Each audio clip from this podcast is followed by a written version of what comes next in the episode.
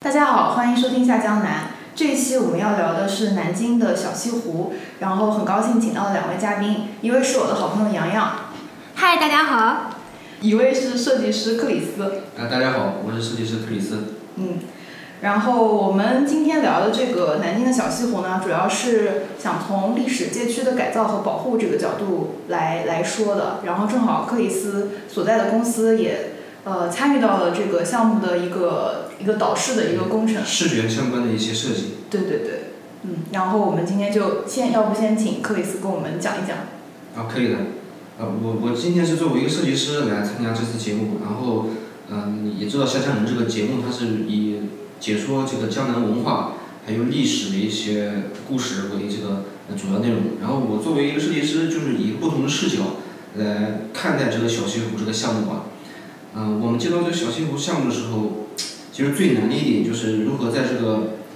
嗯，原有的民居上面，把它整理出一个清晰的一个业态，还有一个明确的一个动态的一个，呃，一个路线，嗯因为它比较复杂，嗯在完全建好之后，你如何让一个消费者或者游客进去之后有一个很明确的方向，呃，进去之后往哪边拐，往哪边转，嗯能够找到自己想要的店，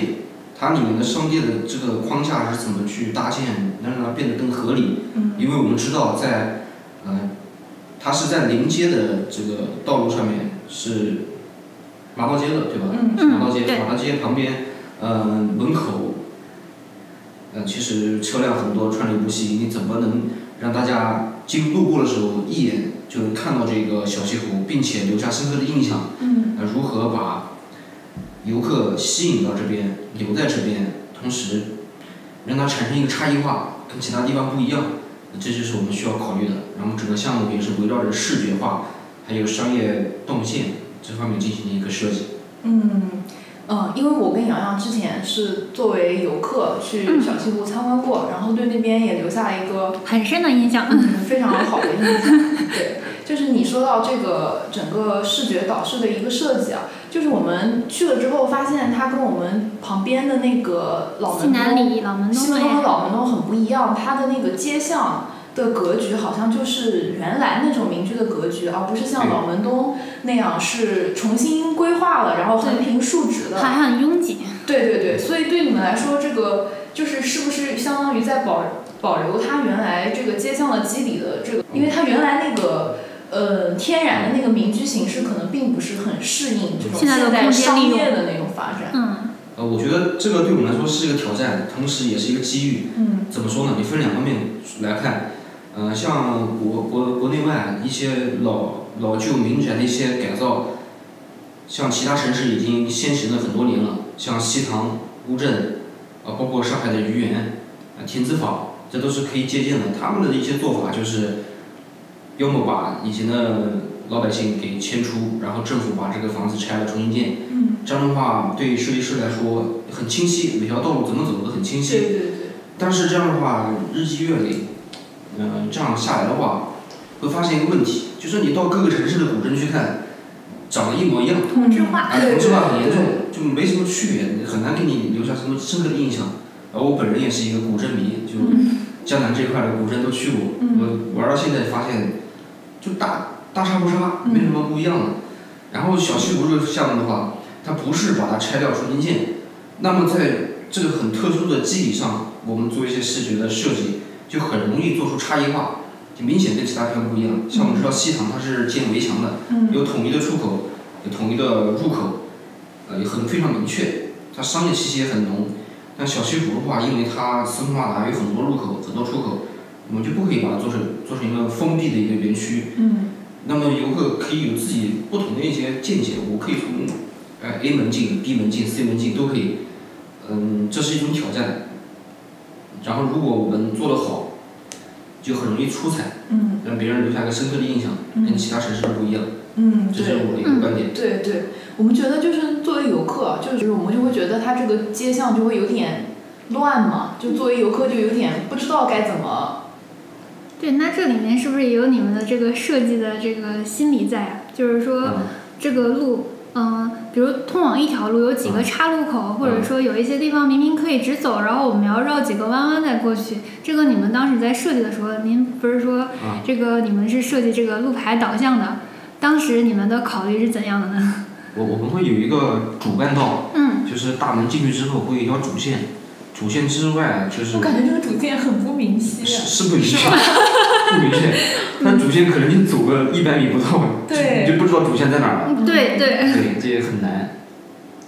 这也是对我们一种挑战嘛。所以的话，这个整个理念就是，如果散，就让它一路散到底。嗯所以还是在依循旧的旧的这个前提下做适当的导引，因为它这个小区毕竟我们南京的老巷子就是这种弯弯绕绕的，嗯对我们自己也会也会迷路。 嗯对。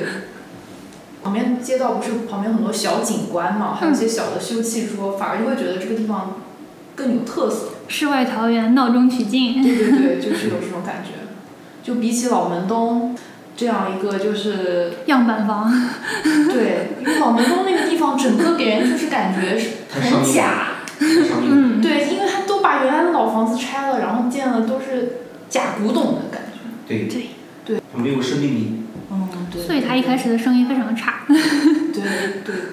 但是我们感觉好像现在小小西湖的人流量还是不是特别的多。我们之前去的时候是周末，嗯我之前在工作日的中午，还有工作日的晚上都去过，嗯，基本上就是没有什么人。嗯晚上的话，因为它没有什么灯光，好像现在对，它这个地方比较小，还对没有形成一个大的规模。对晚上的话就更加荒凉。哦，对，更像老老宅子的原样子。嗯还有就是我们上次去的时候，就是啊，我第一次去的时候有那个崇文馆，关门了还是歇业了？不晓然后得。我连续我我连续去了两次，嗯那个崇文馆都已经关了，就是它那个地方的，呃，商店有的很多就是不没有办法难以保维持对，长难期以维维持了对，因为它这个概念是比较新的嘛，它主打一个共生，跟原有居民啊、原有建筑啊进行一个共生，这在全国来说还是比较少有的。它一个新兴的一个商业模式，哦，以我视角来看，它就是一个商业模式了。嗯它发展肯定是需要一个铺垫和一个探索。嗯探索的过程。嗯，对，嗯，比如说你开一个商场，你第一年之后肯定很多很多家店会倒掉，嗯在对，第二年再开一些店，总能摸索到一些合适在这个业态当中去生存的店。嗯，就慢慢的，只要我们框架搭的对，我们思路理的对，我们坚持下去，它肯定会找到一个适合它的一个商业业态。嗯生存模式。对，其实老门东也是这样，就一开始刚开的时候。对我们刚刚讲生意很差，对，然后现也在是慢后来慢慢的，慢好多对年积累起来的一个人气，而且每个时代都有不同的一些风口和一些流量，比如说现在短视频，像老门东的话有个德云社，对吧？嗯呃，比如说有一些网红店，我记得还有一个天台的酒吧是那种 barbecue 的，然后经常有一些社群在那边搞活动。啊，嗯，这也是一个很好的营销。那么小西湖在这儿，它未来肯定是会有这方面的东西，就是围绕着它进行一些营销。嗯我觉得，我相信未来它肯定是可以成功的。嗯，法门东对毕竟很多年了。一哎瑶瑶，你第一次关注到小西湖是哪一年啊？去呃年呃呃，对，去 年，哦，那你们这个设计面试是哪一年啊？设计，嗯，呃，应该是前年年底。好，所以小西湖还很年轻，对对对，来日可期。对，嗯嗯，对我之之前了解了一下，就是它这个项目的启动，嗯其实从二零一五年就开始，就是由原来的规划局牵头，然后东南京南大的三所高校，东南大学、嗯南京工业大学还有南京大学，嗯让这三个高校的学生去以志愿者的方式到嗯这个街区去做一个调查，就是询问一下住户的意愿，因为这个街区其实我们现在说的这个。呃，小西湖历史街区的一个改造，说起来是好像是像老门东那样去建造一个商业街区，但实际上它首要的目首要的那个目标应该是改善当地居民的一个生活水平啊，对，我觉得商业上应该是一个捎带的一个附加的一个东西，因为在这嗯个项目改造之前，就是其实不仅小西湖，包括城南，嗯很多地方的民居就是现状是非常糟糕的。然后嗯，在小西湖这个地方也是，就是呃很小的面积里面住了很多人，嗯然后平均每一户就是人均的不生到活10面积平方不到米10平方米。 嗯，对，然后那个地方就是生活条件非常差，也没有现在的嗯、下水啊，也没有这配套个，措施。对对对，都是其实他们本地居民更希望拆迁，对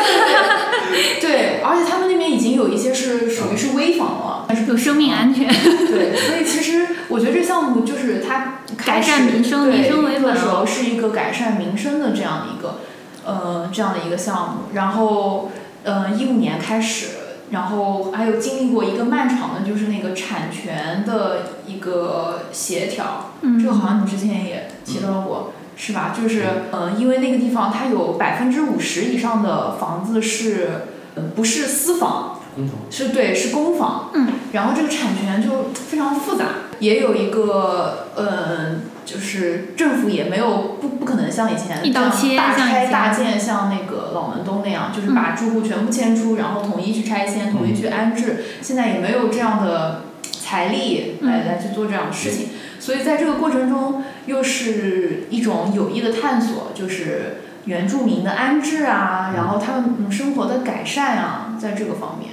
嗯，我觉得这样挺好。民生为本，兼顾这个经济环境发展。对对，我觉得这是很好的一一个探索。我觉得这个如果成功的话，给很多城市就是竖起了一个榜样，嗯就是如果低成本的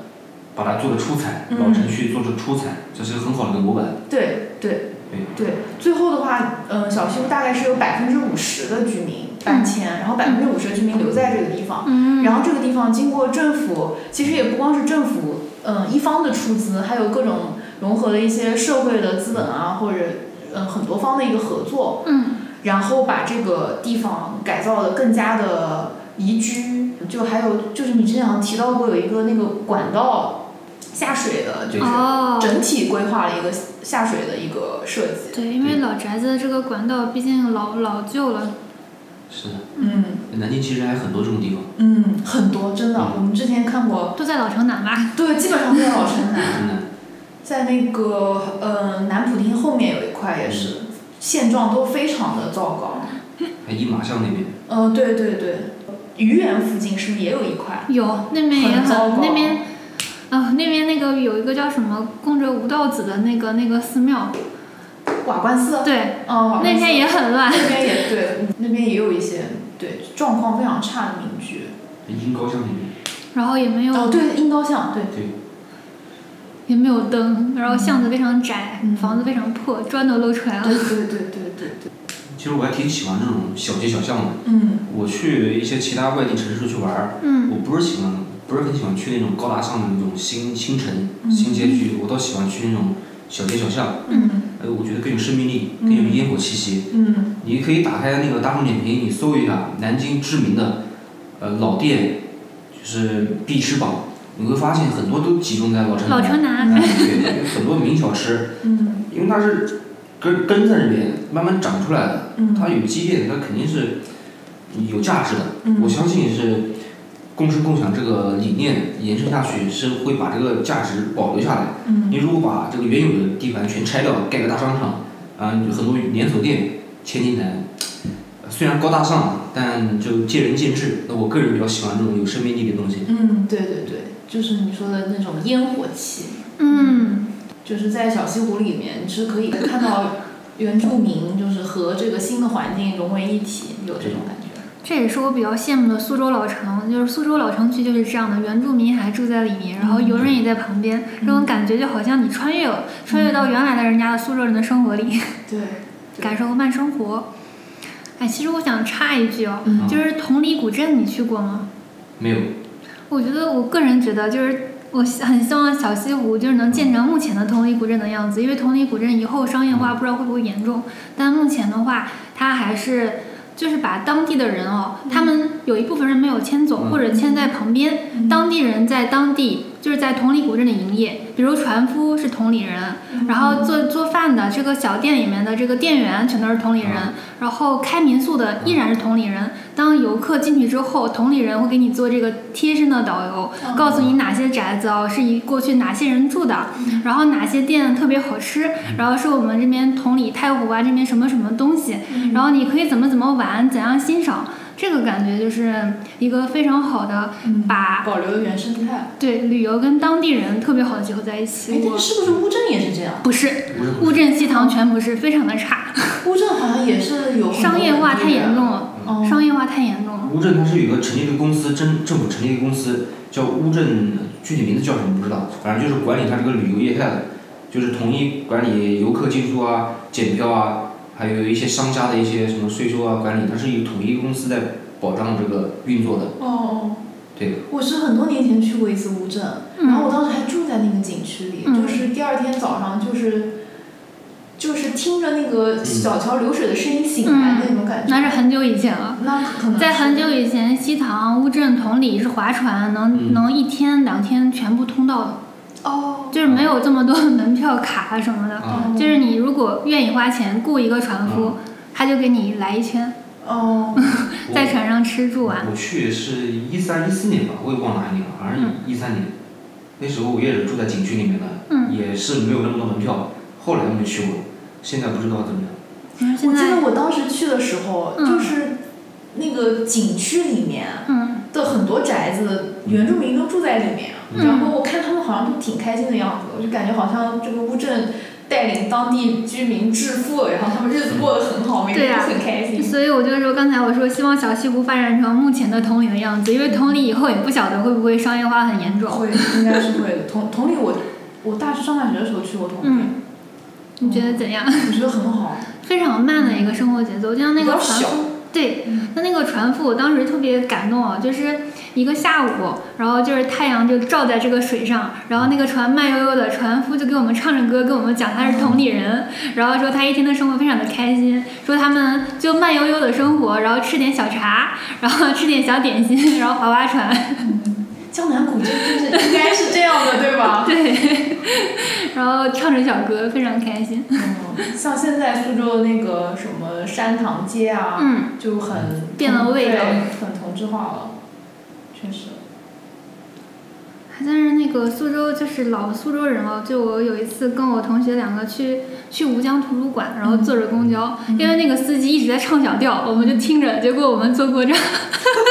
打车回去了。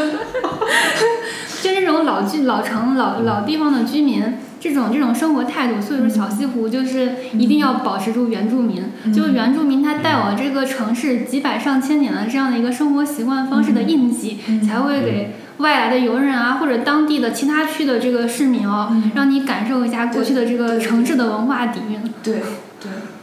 对，但是同时我觉得又必须要把他们的居住环境做改善一个民生对改善 还有他们有钱，比如说让他们从事这个你们这个商业模式探索，就比如说他们这个，就像我们秦淮老小区居民吃的一些好吃的东西，就是能不能让他们来试图让他们给他们一个店面，就做早点啊，嗯或者做某些这个点小点心啊，然后或者搞一碗什么面吃吃啊，什么六鲜皮肚面 这种。哦，我记得在同里的时候啊，嗯就是很就是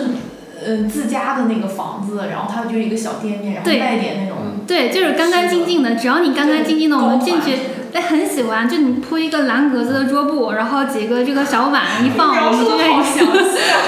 实在是太详细了。我觉得苏州苏州有些地方啊这个做的是就是你描述这样子的， 嗯就是本地居民在那边开的店，也不是什么连锁店、大牌店，入驻对对对，对我记得有，我记得我串个小巷走进一家店叫祥兴记，嗯，嗯，你也不知道你们有没有吃过好啊、像知道。那个是做一些炸鸡块啊，什么小吃啊，嗯，呃，他会自发性的去把这个门店装修的就非常有逼格，就是搞得也很不啊，就错。是有点那个，你说是太祥叫祥兴小吃吗？祥兴小吃对，卖鸡爪的对吧？啊对，啊嗯，那戳到了你的点，哦， 个你可以说说看，就是我们以前上大学的时候啊特别爱去吃的一家店，对，那家店就是又便宜又好吃的是的鸡爪，然后吃豆元宵，嗯，然后粽子，嗯，还有绿豆汤，呃，豆腐皮嗯包什么的，然后特别便宜。每次去那边都排队，嗯，然后都是就是旁边居民楼就是穿着睡衣下来买，然后就买了带回家的那种。像这这种店，我觉得最最能代表苏州。你要说搞一个什么，像对杭州什么黄鹤楼，那叫黄鹤楼啊。哪里？哦，楼外楼，楼，楼外楼，不好意思像杭州那种楼外楼就搞得非常大啊，虽然也也有档次啊，嗯、见仁见智。我觉得就不是非常接地气，嗯，像这种小品小诗就比较接地气，能代表本地那种感觉。行行但像像小剧部，我觉得还是略微有一点商业。嗯嗯原来电影也都是以流量为主，视觉为主，就什么工艺品啊，嗯什么咖啡店啊，茶室、棋牌。对还还不是真正的把南京本地特色对的对对店铺对做起来对对，我觉得如果小西湖要发展起来，应该最少留个三五家店面吧，给这种嗯有点竞争，然后有点特色。我觉得现在小西湖的店都是那种网红风格，对对，王红就找不着我们特别想吃的有特色的一个东西。对，然后但是它有一个有嗯一个挺好的，就是很多嗯咖啡店也好，餐饮店也好，店里面是有嗯一部分那个，就像我们那天吃饭看到那个天井那样，保留了一个老的民居，对，有嗯就是把这个我们传统建筑跟这个新式建筑的理念结合在一起，嗯比如就是开天窗、开自然光，就在它那个屋脊上，啊对然后就弄掉一块瓦、对木头对的对船子或者什么，对然后天井保留，然后下面搭上桌子，就对这对种对对采了自然光，然后还有这个老建筑的这种舒适度。对对因为对，过去老建筑让人诟病的就是通不通光，对然后潮，嗯嗯这样子，然后这个配套设施不好，嗯，冬天冷，夏天热，哎，城南建筑的特点就是主要就是传统的民居，嗯，但是这些民居它的历史价值和就是美学价值、建筑价值来说，我觉得相对来不大说是不是那么高的？呃，我们之前提到的几个，嗯、呃，深珠路还有你说那个殷高嗯巷，现在其实是都已经挂牌了不可移动文物。嗯那一旦挂牌了不可移动文物之后，就是不可以拆、不可以动了。嗯但是其实很这里面很多民居我都看过，我觉得价值真的是很有限。然后他们残留的就是也就可能一些门额啊，然后一些、就一些细部和那个甘溪故居那个建筑根本就不能比。所以所以我觉得像小西湖这样是。特别好的，就是说，嗯，它在一个商业体里面还能利用一些。其实我们要的就是那个局部，对，就是对，嗯就有价值的局部，有价值的局部对，因为你把它全部，呃，它就已经快要坍塌了，然后你花很多的成本去把它重新建一个，我觉得没有意义，对，反而是这样比较好。新时代有新面貌嘛，嗯，对，是的，嗯。然后还有一种就是现代跟过去的混搭，就是嗯很多地方不是瓦吗？嗯然后它又竖了一些那种玻钢璃，筋混凝的嗯那种玻璃或者什么，就是一个混搭，就是感觉还挺好嗯的。但是确实，我觉得就是网红店太多了，我觉得是难以为 继。你现在看它，我们俩都是在想它那个赚不赚钱，会不会开两天就关了？ 然后人流量又没有老门东夫子庙那么大，然后对吧？感对，觉小西湖毕竟目前开发出来体量有点小，嗯然慢后慢这个慢慢迭代嘛，嗯，哦，所以还会继续做下去是吗？慢慢就是迭现代在还没有做 完。就是倒一家再起一家，最后谁能活下来，谁就代表小西湖。嗯，对对。在探索一起实验，对，嗯对。然后好像他现在我们上去的时候还看到一家新开的酒店。哦，对，我们就想问这个住宿跟民宿，其实我们觉得就是小西湖如果做做住宿和民宿，做民宿应应该该是是很好的，民宿可以啊，像那附近的话有很多这种民宿的，嗯，就在小西湖里面，就是后面有一栋嗯感觉是比较老旧的居民楼，然后他把嗯它重新嗯装修，刷了那个白色的漆，就给人感觉像在哦啊，就是这个，就这个我还特意拍了照片。 对，就给人感觉像在希腊。嗯然后下面又放了一些呃，就是是那个老样子的这个对哦对，砖，还有小桌路子椅边还子，有各路边随地就是有很多那个藤椅，老式的藤椅，嗯就可以坐在上面晒太阳，特这别就是过过去的工棚嘛，正好就是，呃，我我就特别喜欢这种改造。好。对，嗯空间利用特别好，就原有的东西，它这个定义在当今能发挥什么样的作用，嗯我们就按照这个定义来给它发展，来给嗯，它给重新把它升级，就不是那种为了什么而得到什么，嗯就是有什么，就是顺其自然的发展，对对对这种感觉就比较好。我们很欣赏这个理念，对对对对，相比起来，老门东就是确实这个理念就有点太落后了一点，而且是难以为继，就你现在想这么做也做不到了。就比较架嗯特空。定时代的特定的这个对产物，对对对，真的，嗯，一个城市的发展，我觉得它是应该有一个脉 络，不能大破大立。哎，它有脉络的话，无论从以未来以后说故事也好，呃，历史文化继承也好，啊，都是有生命力的，嗯，它都是有追溯的，对，对吧？你你把它全拆了，重新建，那你就断层了，嗯嗯，就是俗话说的文化断层嘛，嗯就是在原有的基础上，你这个定义再给它增添一些新的东西，呃，这样发展起来，我觉得未来是有故事说，呃，动人的，那嗯整个地区整个小西湖是非常动人的。嗯，对，有历史有故事对，对而不是全部新建。对。哦，说到历史，这个小西湖街区里面还有两个文保单位，嗯，一个是沈万三故居，一个是傅瑶城故居。哇，好棒哟！嗯，但是沈万三故居我不知道在哪，而且它据说还有个南部大厅， 我嗯，们都没看见。有机会还要再仔细探深度讨。 对探 索还要再去。嗯，对对对。今天聊完之后，你可能会得到一些新的东西，然后带着这些东西再去。还有新的视角。。对对对，你可以自己也带入这个设计师的角度嘛。嗯，如果是你，你会怎么改造？对，嗯，挺有意思的。这个这个再请克里斯再再聊一聊，就是说你们这个设计的时候，大概呃小西湖地区这个商业模式探索的类型吧。类型啊，嗯啊，呃，这个主要是政府的把它就是去进行一个定义的。呃，我们就是把一些元素给提炼出来，然后最终先说上我们 logo 吧。我嗯们最终是把这些元素落到我们 logo 上面的。嗯，你可以看到现在我们这个小西湖的 logo，它是呈一个方形，然后四边是花格窗的那种内凹的那个角。为什么这样设计呢？因为它整体的一个格局就是这个是吧？建筑的用料，哦对建筑的用料都是呃原有的一些砖瓦，还有一些屋檐，把它设计出来了。所以的话，嗯你可以看到上面融入了我们一个汉字“共”，嗯，就是它看得里出来。嗯面共生共享这个“共”，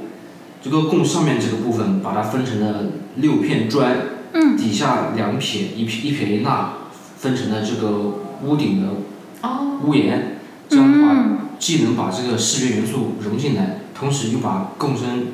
共创的这个理念融入到这个 logo 当中。那么共生的话，那肯定需要支撑共生的这些东西，对吧？嗯那在我们前他们前期探索的这个业态当中，呃，就会有两种业态，一一个是动，一个是静。我们可以把它这样去理解，在马道街旁边车水马龙的临街店，我们希望把它做成一个比较抓人眼球的视觉的一些网红店，比如说一些咖啡店、一些茶社，嗯能够更吸人眼球，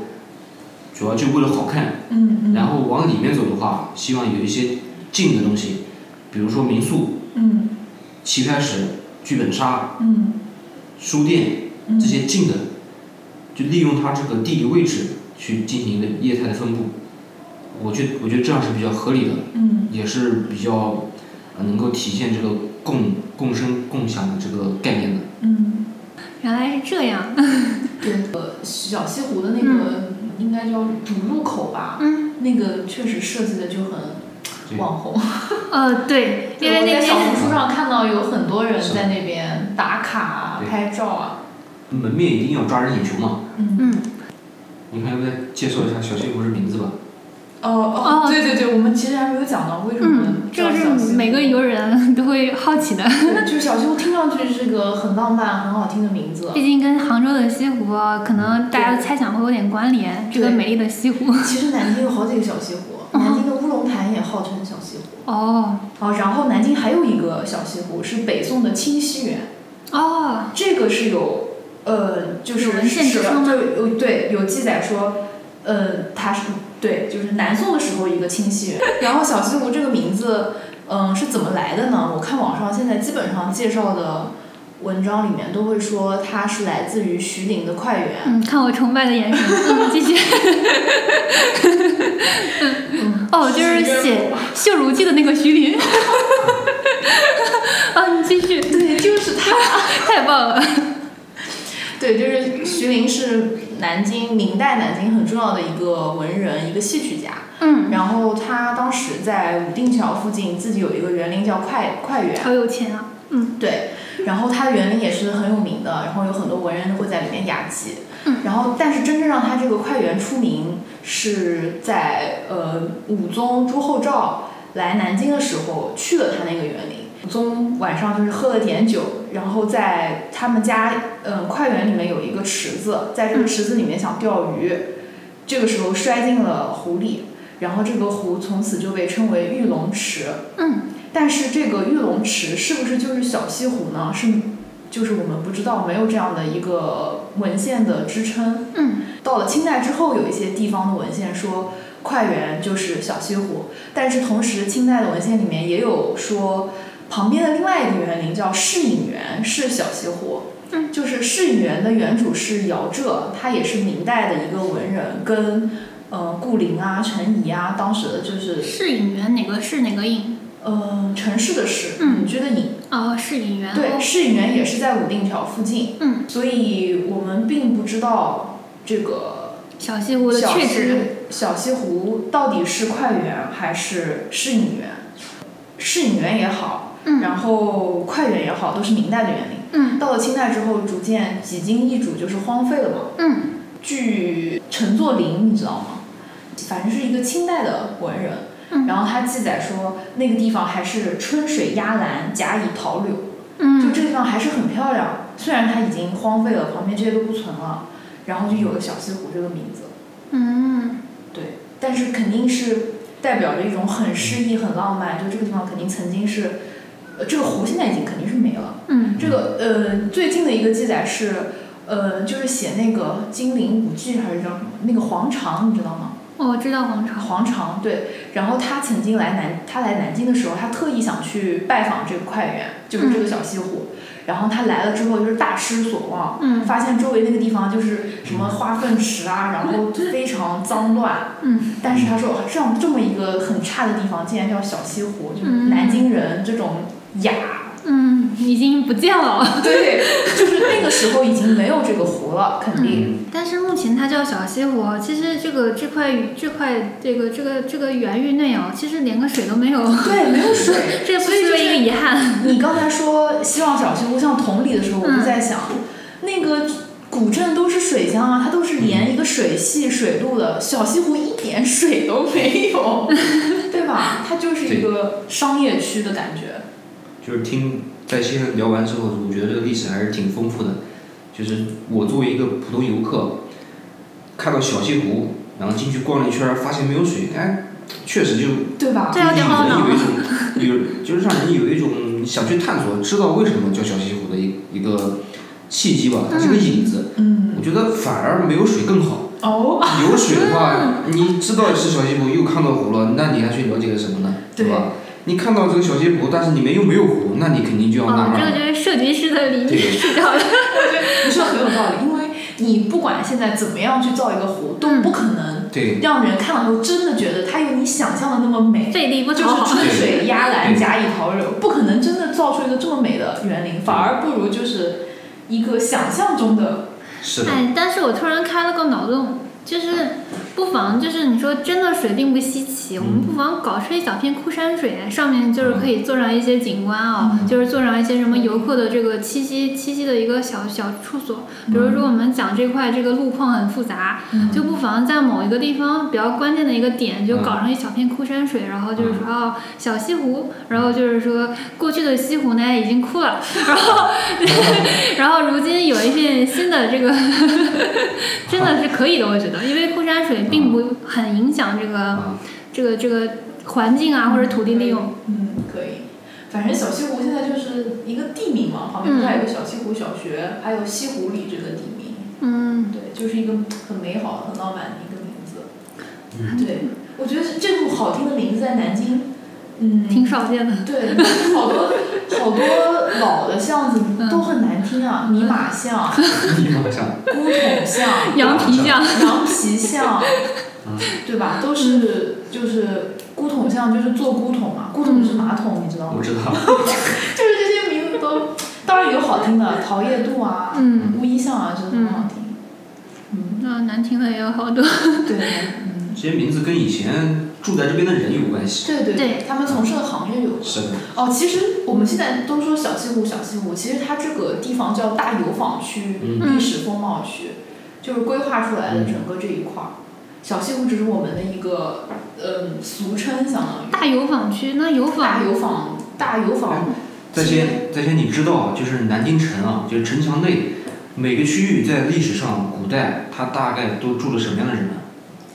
嗯，这个是大概是有个分区的。像其实，嗯嗯，城南这一块儿，明清的时候基本上就是普通民居、嗯，普通人住的地方，然后商业区。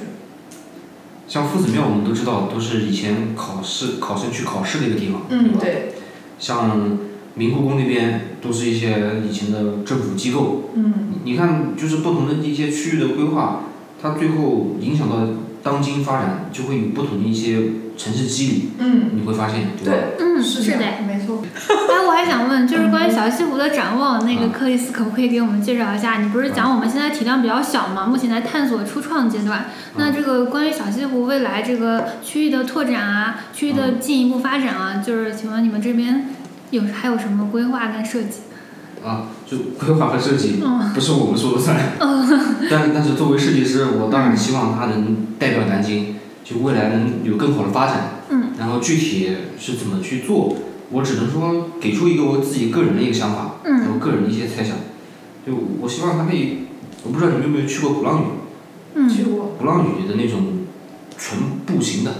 街区，嗯嗯那、所有的建筑也都是以前老建筑，嗯嗯原原住民也住在岛上。嗯我希望小西小西湖也往那个方向发展，就是整个格局再大一点，呃就是你漫步在当中，就是换一种生活状态，嗯你进入当中你就突然就变成一个南京老城南的一个老居民，嗯嗯能感受到这种呃氛围，我觉得小西湖就成功了。嗯。嗯然后我前两天看到，就是薛冰老师，他也是南京地方史的一个嗯、呃非常有代表的一个学者吧。他对小西湖有一个评价，我觉得很适合作为一个我们今天节目的一个总结。他是这样说的：小西湖改造是南京老城区升级改造的一个重要转折点，在改善原住民生活条件、保护历史风貌的同时，提升小区环境。融入现代元素，增强小区活力，使其更能满足当代生活的需要与审美追求。一个破旧小区现在已经成为城市的旅游热点，尤其是深受年轻人喜爱，是很有示范意义的。然后我们这期节目主要就是聊的一个我和洋洋作为呃消费者参观游和人对游客对于小西湖这个街区的一些看法，还有作为在南京生活了很多年，对这个地方很有感情的人的一种对小西湖这样以小西湖为代表的历史街区的一些展望吧。然后克里斯就是跟我们说了很多，嗯，他作为设计师在这个历史街区改造的过程中的很多思考。然后我们今天说了这么多，也是希望有更多的人能来小西湖，然后关注小西湖。对，关注小西湖，在这里游玩消费，然就关注这个嗯旧通城过小区西改湖地来方背后的对了解南京背后的城对南京的地方的文化。然后我们这期节目就录到这里，谢谢大家，再见。嗯下期再见，拜拜。下期更精彩。